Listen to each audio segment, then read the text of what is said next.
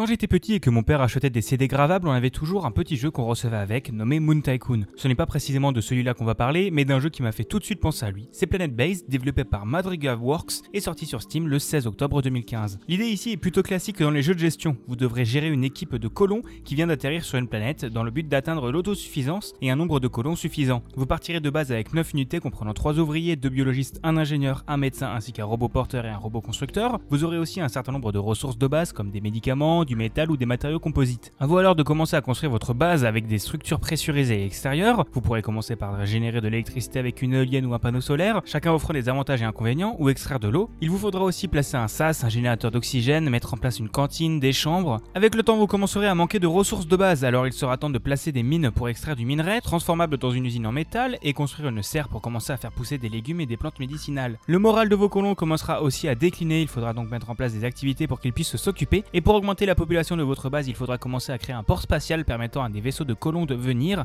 ainsi que des vaisseaux marchands qui, en échange de ressources, vous en donneront d'autres. Et plus tard, si vous voulez gagner un peu d'argent, vous pourrez aussi recevoir des touristes chez vous. Jusque-là, on pourrait se dire que tout ira bien dans le meilleur des mondes, mais les parties de Planet Base ont souvent tendance à mal finir. Si par erreur vous gérez mal votre production d'électricité, vos colons mourront rapidement de manque d'oxygène. Si vous calculez mal vos ressources, vous ne pourrez plus construire vos bâtiments, et c'est sans compter sur les éléments extérieurs qui pourront frapper comme les tempêtes de sable, les pluies de météorites, des attaquants qui se parmi les touristes. Bref, la vie ne sera pas un long fleuve tranquille. Maintenant que vous avez eu un aperçu de toute la partie gestion, il est temps de parler un peu de reste, à savoir du contenu, des graphismes et de l'ambiance sonore. Pour le contenu, il est quand même plutôt grand, avec 4 planètes débloquables et des objectifs à remplir dans chacune d'entre elles. Pour les graphismes, on est sur du basique mais de qualité. Les modèles seront très compréhensibles, les animations correctes, les textures sympathiques, bref, rien à redire. Et pour l'ambiance sonore, ici aussi rien de particulier à redire. Elle est simple mais claire et c'est tout ce qu'on demande. La musique pourra juste sembler un peu répétitive avec le temps. Pour terminer, je que Planet Base est un jeu honnête. Disponible pour 12,49€, il est à la hauteur de son prix. Il n'a peut-être pas toutes les possibilités d'un jeu de gestion plus complet, mais il est léger, facile à comprendre